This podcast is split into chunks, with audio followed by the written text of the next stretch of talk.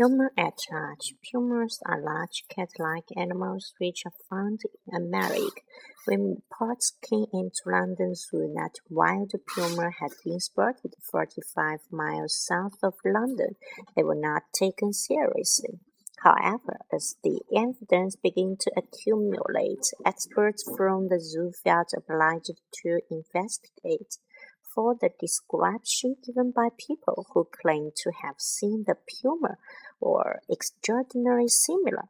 The hunt for the puma began in a small village where a woman picking blackberries saw a large cat only five yards away from her.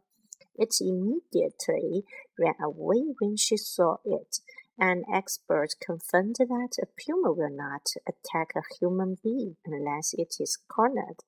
The search proved difficult, for the puma was often observed at one place in the morning and at another place twenty miles away in the evening. Wherever it went, it left behind it a trail of dead deer and small animals like rabbits.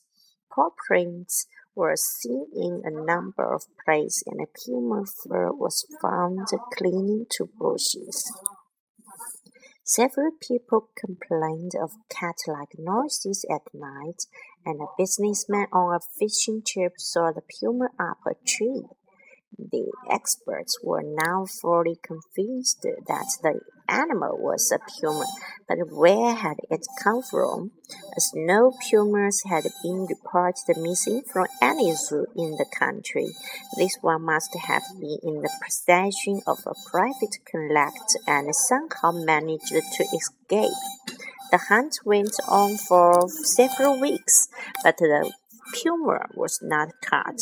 It is disturbing to think that a dangerous wild animal is still at large in the quiet countryside.